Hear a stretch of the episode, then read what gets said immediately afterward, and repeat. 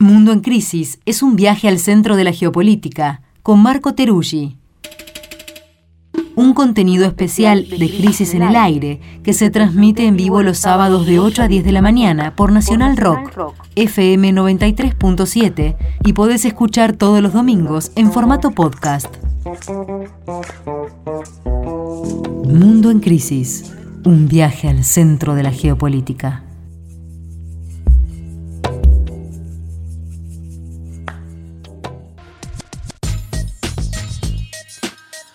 Bueno, es sábado, 9 de la mañana, segunda hora de Crisis en el Aire. Bienvenidos a quienes se suman ahora y como siempre compartimos este bloque con nuestro compañero, colega, amigo Marco Teruggi. Marco, ¿cómo andas? ¿Qué tal? Muy buenos días. Acá, sábado mundialista, sábado de emociones, sábados de historia y sábado de análisis geopolítico. ¿De qué vamos a hablar hoy primero? Vamos a hablar de varias cosas, me parece. Hoy. Pero ¿Australia, primero, ¿de qué vamos a hablar? ¿De Australia? No, podríamos, pero vamos eh, a quedarnos en este continente. Bueno. Mirá que la cuestión de las cábalas, antes hablábamos de eso. El sábado pasado hablamos de México. Exacto. A ver cómo puedo hacer entrar a Australia en este tema. No, no está tan fácil, pero no, no, no. De hecho, en este tema que vamos a hablar, y siempre hay muchos países orbitando, porque es el tema de Venezuela, pero Australia No es uno de ellos. me hoy. parece que no. China, que es más o menos cerca, pero eso es lo más cerca que tenemos. No, Está vamos bien. a hablar de Venezuela. Bien. eh, que hubo muchas noticias y están habiendo muchas noticias respecto a lo que son los diálogos en México, respecto a las licencias que ha dado Estados Unidos para su empresa Chevron. Pero antes de ir a los hechos quisiera como plantear el concepto. Ajá. Yo me acuerdo que cuando empezaba a militar hablábamos de un- una categoría que era el cambio de etapa, ¿no? Y acá lo que está pasando es un cambio de etapa. Mm. Es decir, había un conflicto que venía desde el año 2013, cuando muere Chávez y asume Maduro, con una gran ofensiva permanente para intentar derrocar al gobierno por todos los métodos posibles y ahora eso ha cambiado. Eso tenía una expresión muy fuerte en lo que en Estados Unidos se llama la máxima presión, que es esa estrategia de presionar hasta el límite, hasta forzar lo que ellos llaman un cambio de régimen. Esta máxima presión implicó en el caso venezolano un conjunto de sanciones económicas muy fuertes llamado bloqueo, que realmente planteó un cerco sobre la economía venezolana y esa fue la principal apuesta por lo menos en los últimos años. Bueno, eso Nueve está años más o menos. revirtiéndose. Casi diez años.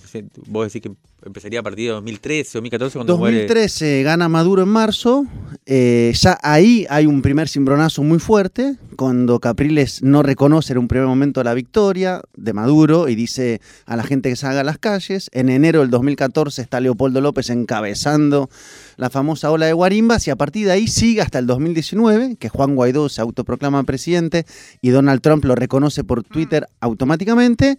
Ahí se congelan los activos venezolanos, las cuentas financieras, porque muchos países reconocen a Guaidó y dicen como Guaidó es el presidente, yo me quedo con los activos de Venezuela hasta que se resuelva este conflicto. Entonces, el oro de Venezuela queda en el Banco de Inglaterra, las refinerías de PDVSA quedan a manos de Estados Unidos, la empresa Monómeros queda a manos del gobierno venezolano, así una y otra empresa. Colombiano. Perdón, y, y- colombiano. Y, ahí entonces lo que estaríamos viendo ahora es un. Se acaba esa etapa, digamos. Estamos Claro. viendo un cambio de época. Exactamente. De perdón. Tiene una convivencia ¿no? entre lo que fue y lo que está deviniendo. Pero ¿por qué es tan marcado esto? Porque hubo un acuerdo el sábado en México, sábado pasado, donde el gobierno con la oposición reunida en la plataforma unitaria acordaron liberar, descongelar 3 mil millones de dólares aproximadamente que están en el sistema financiero internacional.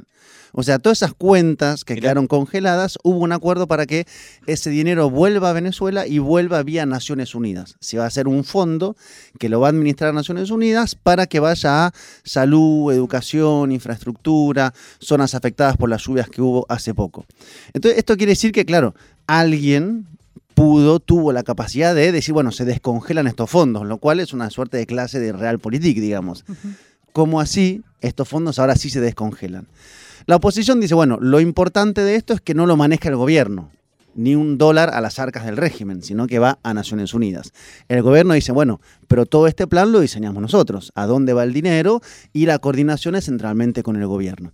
Ese es el primer punto. Entonces, estos fondos empiezan progresivamente a regresar Y acto seguido Estados Unidos decide, vía un comunicado, transmitir la decisión del Departamento del Tesoro, que es que Chevron, la empresa petrolera estadounidense, puede volver a exportar petróleo y derivados desde Venezuela, pero solo a Estados Unidos. Hasta el momento la licencia era que Sutil todo siempre. la licencia decía que Chevron solo podía hacer mantenimiento de operaciones para no cerrar los pozos, para digamos no tener que irse de Venezuela. Ahora lo que autoriza es que pueda volver a extraer y mandárselo, pero eso, solo a Estados Unidos y que no puede pagarle regalías ni impuestos ni nada al Estado venezolano, a PDVSA o al gobierno. ¿no? Entonces ahí se abrió un gran debate acerca, bueno, cómo puede ser que Chevron pueda llevarse petróleo a través de sus empresas mixtas con Venezuela, con PDVSA, a Estados Unidos. Ahí hay un conjunto de interpretaciones. Nicolás Maduro dijo lo siguiente, todo esto son clases como de geopolítica, digamos, ¿no? Hay licencias que se saben y hay licencias que no se saben. Entonces, en la que se sabe, pues estos son los límites de Chevron. Están quienes dicen que, claro, como son empresas conjuntas, en realidad no es Chevron, sino la empresa conjunta la que paga regalías. En todo caso, en los hechos concretos, en un día se descongelan fondos vía Naciones Unidas y Chevron vuelve a exportar petróleo a Estados Unidos. ¿Cuál es el horizonte inmediato? Las elecciones del 2024. Mm. Ese es el... Este es el primer síntesis de lo que está No pasando. entiendo cuál sería el beneficio para Venezuela de, de que Chevron vuelva a exportar si no le dejan nada a Venezuela. O tiene que ver con el tema de las divisas, por ejemplo, que la tiene que liquidar. ¿Cómo es eso? Bueno, ahí está la letra chica y lo que no se sabe. Ajá. En primer lugar, Chevron le autorizan también a comprar la Venezuela petróleo y que después podría volver a venderlo a Estados Unidos. A PDVSA. Exactamente. Autorizan a importar a Chevron maquinaria, insumos para la producción, lo cual aumentaría la capacidad de producción. Y lo que uno ve es que ahí hay una posibilidad de mayor capacidad productiva. A Venezuela le cuesta pasar el techo de los 700 mil barriles diarios. Puede parecer mucho, no es mucho en el caso venezolano. Eh, Y además es volver al mercado estadounidense y eso como señales, bueno, se está normalizando la economía venezolana, están levantando las sanciones, vengan inversiones privadas a Venezuela, que el conflicto ya pasó. O, O, por sea, lo menos se lee de manera optimista, digamos, esto que sería un control total. Se ve como, bueno, de alguna manera estamos como... Es la, claro, es la primera puerta que se abre Un descongelamiento. Exactamente, una flexibilización. Según el gobierno hay 760 sanciones. Wow. Esta, claro, involucra a Chevron ni más ni menos, es una de las principales, es empezar a abrir esa puerta. Una preguntita más de, de este primer de síntesis. Vos decís que eh, el acuerdo en México fue eh, que volvieran 3 mil millones de dólares. ¿Sabés cuánto hay en total, más o menos? Por ahí dando. Según el presidente que dijo el otro día, son entre 24 mil millones y 30 mil millones, contando tortadita. activos y contando recursos, o sea, plata en los bancos, oro en, en Inglaterra o la refinería en Estados Unidos. Mucha guita. Mucha plata. Sí. Y claro, como decía, lo que se está debatiendo es cómo van a ser las elecciones del 2024. La Claro. oposición dice, esto lo hemos debatido porque había que empezar con las necesidades urgentes de la gente, ahora hay que ir al debate político, cómo son las condiciones para las elecciones. Y ahí todavía no se sabe cuándo se va a debatir, qué se va a debatir exactamente, ni cómo viene esa agenda. En todo caso, la oposición ya está en sus primarias. Armó la Comisión Nacional de Primarias para, en teoría, en junio, elegir a un candidato unitario o una candidata unitaria. Cosa que luce bastante difícil porque entre ellos se acusan. Hay un sector duro, que tiene un sector a su vez más duro, que acusa a lo que ellos llaman los alacranes, que serían quienes colaboraron con el ¿Y gobierno venezolano. cómo se autodenominan o, o Ahora están perciben? en la plataforma unitaria. ¿Pero son halcones, por ejemplo? Si los otros son alacranes, no. Como acá, que son los halcones, los duros de... Mira, eso es interesante. La otra vez hablábamos, por ejemplo, de la conferencia política de acción conservadora Sí, que hubo en, México. en México. Bueno, no está ahí la oposición venezolana. Ah, mira. Había una invitada, que es María Corina Machado, que es la que está más a la derecha que la derecha, que finalmente no fue. Y el principal referente de ese sector, que es Leopoldo López, en lugar de ir ahí, estuvo en lo que se llama el World Liberty Congress, que es un congreso internacional, con este discurso de democracia o autocracia, derechos humanos, empoderamiento de las mujeres, una cosa más a, tono con la actual liberal. administración, más demócrata Claro. que la cuestión más republicana trumpista. Así que, en todo caso, no están jugando en ese terreno y si uno ve los discursos de la oposición venezolana, no son discursos a tono, hoy por lo menos, con el discurso más de las ultraderechas, digamos, ¿no? Mm. Claro, estamos en otro tipo de conflicto, en otra lógica de conflicto, pero eso no está hoy en el tablero. Entonces, hay que ver qué pasa. Lo que es interesante es que todo este debate es sin Estados Unidos sentado en la mesa de diálogos. O sea, formalmente está el gobierno venezolano, está la plataforma unitaria, está el, reino de Noruega, Está México, que solamente brinda las condiciones, como ellos dicen. Está Rusia, que no se sabe muy bien cómo, cuándo y hasta dónde, pero está. Y Estados Unidos, claro, ¿quién puede descongelar 3 mil millones de dólares del sistema financiero internacional? Estados Unidos. Pero el tema es que sea entre partes. Así que es provisorio en cuanto a que ingrese dinero a Venezuela, lo cual hace falta. Y en cuanto a que se puede ir a elecciones del 24 que sean lo más tranquilas posibles. Mm. Hay muchas cosas para arreglar. Un punto central de la oposición es qué pasa con la gente que está afuera. Según ellos hay Si votan unos o no 6 votan. millones de personas que están afuera. Entonces, hasta el momento ese empadronamiento no se sabe cómo es, porque además muchos no reconocían al gobierno venezolano. Entonces, quienes no reconocían y armaron diplomacias paralelas, acá en Argentina hubo una embajada, que Mm. no me acuerdo el nombre de quién la Sí, encabezaba. era una, mu- era una mujer, me acuerdo. Claro. Pero no me acuerdo quién era. Pero entonces formalmente no reconocían. Entonces Que Macri la recibió, todo, me acuerdo. Exactamente. Sí. Entonces, eso hay que ver. Ese es un planteo central de la oposición. Luego, las inhabilitaciones políticas, algunos dirigentes, Capriles Radón, que está inhabilitado, por ejemplo, y eh, lo que ellos plantean es presos políticos y derechos humanos. Digo, como titulares de lo que están viendo. Así que ese es el debate de lo que se está viniendo. En todo caso, eso, cambió la etapa política. Ya no estamos más en la máxima presión para desbarrancar el gobierno, sino una estrategia que el Washington Post, que hizo una nota editorial, dice una suerte de intentar endulzar a la dictadura venezolana, uso palabras de Washington Post, para que terminen cediendo. Mm. En la editorial de Washington Post son bastante escépticos respecto a eso, pero dicen la máxima presión fracasó, esto fracasó, pero esta es la vía actual que plantea el gobierno. Claro, de fondo, como gran escenario, está el petróleo y la necesidad de Estados Unidos. ¿no? Eso te iba a preguntar si la guerra fue un factor que, que puede haber influido en ese escenario. Yo creo que sí. De hecho, la primera visita de la Casa Blanca a Miraflores, al Palacio, es justo después de que empiece la guerra, cuando llega la crisis petrolera. Em, Estados Unidos lo niega, dice que esto en realidad es pura necesidad de Venezuela, pero está claro que algo cambió, que es que Estados Unidos necesita, hasta el momento no lo tenía, resolver de alguna manera lo que está pasando en Venezuela, es decir, el acceso a ese petróleo, tanto para poder llevarlo a sus refinerías, como para no perder espacios en la industria petrolera en Venezuela, es decir, porque ese espacio que no ocupa Estados Unidos lo ocupan otros, puede ocuparlo Rusia, puede ocuparlo Irán, puede ocuparlo China, puede ocuparlo Turquía, sus adversarios geopolíticos, y porque necesita tener un mayor eh, ingreso petrolero a sus propias refinerías. Entonces, lo que cambió es esto, que por primera vez Estados Unidos tuvo un tiempo de mayor necesidad para mí de avanzar en una resolución. Venezuela, a su vez, tiene, digamos, una situación compleja, porque dice, como discurso oficial del Banco Central, crecimos 18% este año. Claro, sobre una caída de el 80% del PBI en los últimos años. Pero ese crecimiento uno percibe que tiene un techo, como la producción petrolera que no logra pasar los 700.000 barriles, al menos de lo que se sabe públicamente. La cuestión de los datos en Venezuela es por lo menos opaca, así que siempre hay que ir como buscando diferentes fuentes. Hay como una suerte de, eh, no clausura, pero dificultad de acceso. Porque toda información es muy sensible, entonces uno, por ejemplo, la agencia Bloomberg suele tener cierta información, uno va ahí, la OPEP tiene otra información y va armando como un rompecabezas de qué es exactamente lo que está pasando. ¿Cuánto llegó a producir de petróleo más o menos, te acordás? No, pasó los 2 millones y no sé si no alcanzó los 3 millones en su momento. Y hoy está en 700. 700 mil, 700 mil. Ha alcanzado un poquito más en los últimos años, ha bajado hasta 400, 500 mil, Wow. en una economía que depende centralmente de PDVSA y el ingreso petrolero. Y el tema de la infraestructura es central, porque, por ejemplo, una economía que quiere volver a crecer, a atraer inversiones, si no tiene una estructura eléctrica para sostener eso, por ejemplo, pues difícilmente puede atraer grandes empresas, que es lo que quiere Venezuela. Esto es lo otro. Ah, digamos, hace, yo diría, dos, tres años que hubo un giro en la economía, ¿no? La idea es, bueno, esto ya no se puede, no hay capacidad de sostener esto, hay que hacer una apertura a los capitales privados, pero tenemos un bloqueo. Por lo tanto, ¿cómo hacemos para que vengan capitales privados si hay un bloqueo? ¿Qué quiere decir un bloqueo? Quiere decir que una empresa estadounidense, si va a invertir a Venezuela, va a ser sancionada en Estados Unidos. Esa es la Claro. lógica del bloqueo.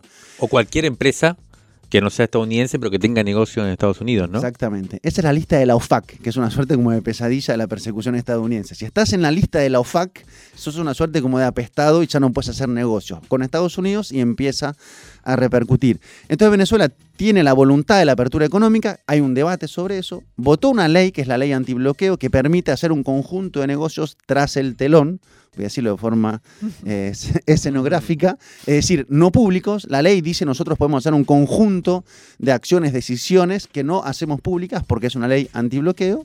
Y eso quiere decir que es un mecanismo para intentar hacer negociaciones con las empresas para que vengan y se les den condiciones especiales. Un poco de soberanía, digamos. hay, claro, no hay información sobre eso. Y por eso digo, es una cuestión también de si se confía en el gobierno o no se confía en el gobierno, porque hay todo un debate también adentro del chavismo sobre si está bien o si está mal con esto de Chevron hay sectores de la izquierda del chavismo que dicen, pero ¿cómo puede ser que la empresa se vaya con el petróleo sin pagar regalías? ¿Quién? ¿Sectores de la izquierda que están dentro de Venezuela? O... Que están dentro de ah. Venezuela, sí, del chavismo. Quienes defienden dicen, bueno, pero más en una posición también de confianza, es cómo va a permitir el gobierno que se lleven petróleo gratis. ¿Cuál sería la ganancia del gobierno?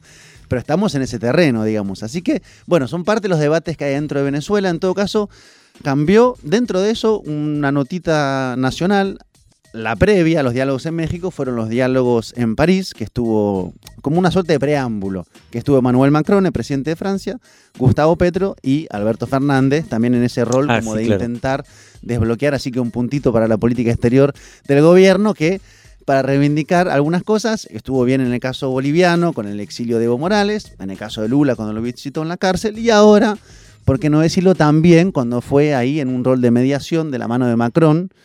Que ahí hay una sintonía fina, por lo menos eso es lo que transmiten, que han también trabajado para que se sienten las partes y como no, la necesidad petrolera pues haga también un poco de lo demás.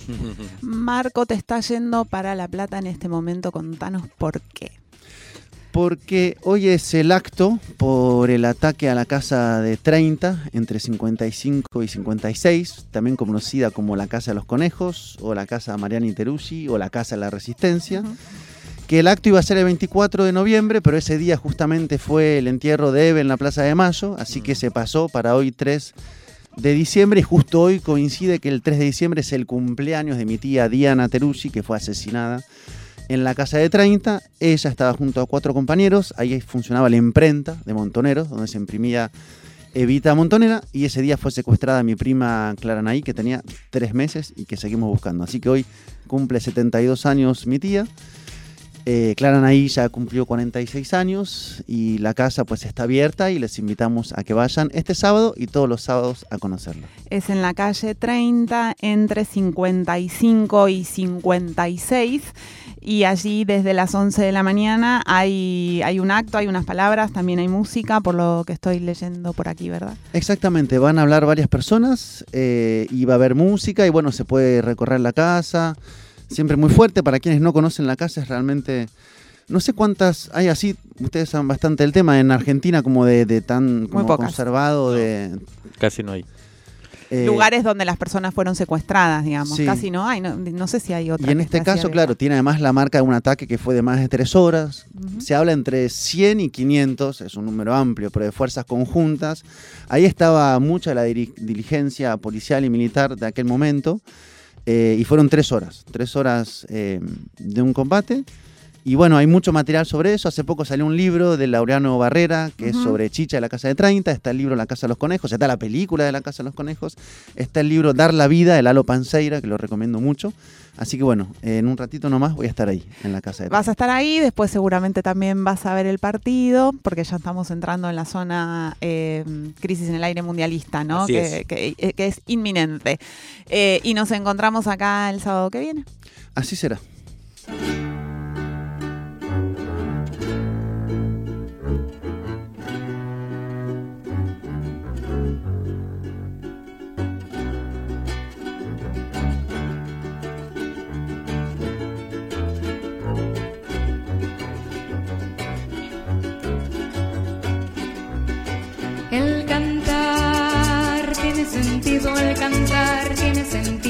Y razón.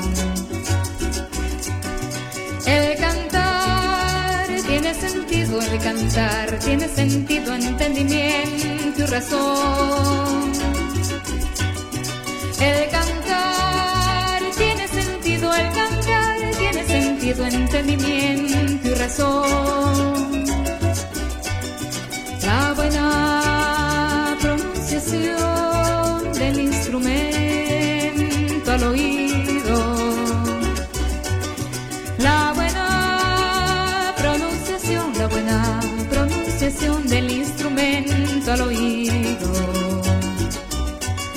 Yo fui marino y que en una isla de una culisa me enamoré. Yo fui marino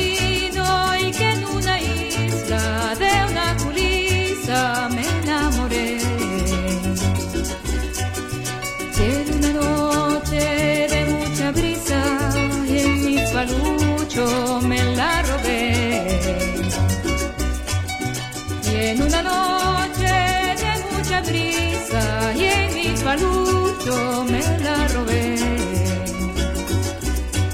La garza prisionera no canta cual solía y cantar en el espacio sobre el dormido mar. La garza prisionera no canta cual solía y cantar en el espacio sobre el dormido mar. Su canto entre cadenas es canto de agonía y por el que te empeñas pues Señor su canto en prolongar. Su canto entre cadenas es canto de agonía y por qué te empeñas pues Señor su canto en prolongar.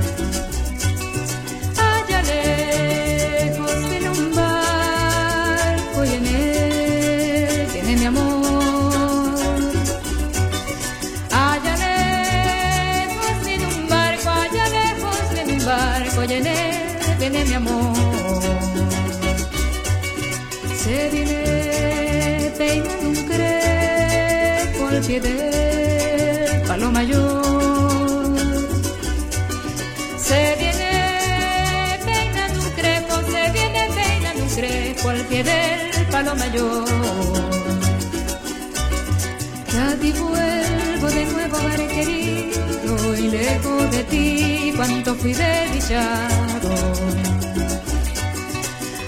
Vuelvo de nuevo, hogar querido, y lejos de ti cuánto fui desdichado.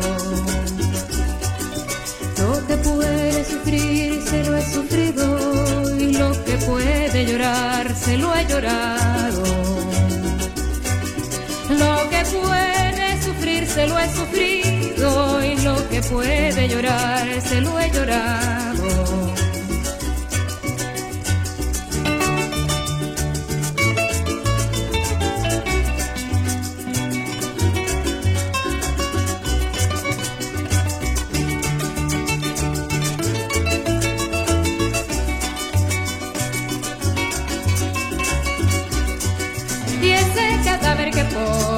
Por la playa rueda, y ese cadáver de quién será. Ese cadáver debe ser de algún marino y que hizo su tumba en el fondo del mar. Ese cadáver debe ser de algún marino y que hizo su tumba en el fondo del mar.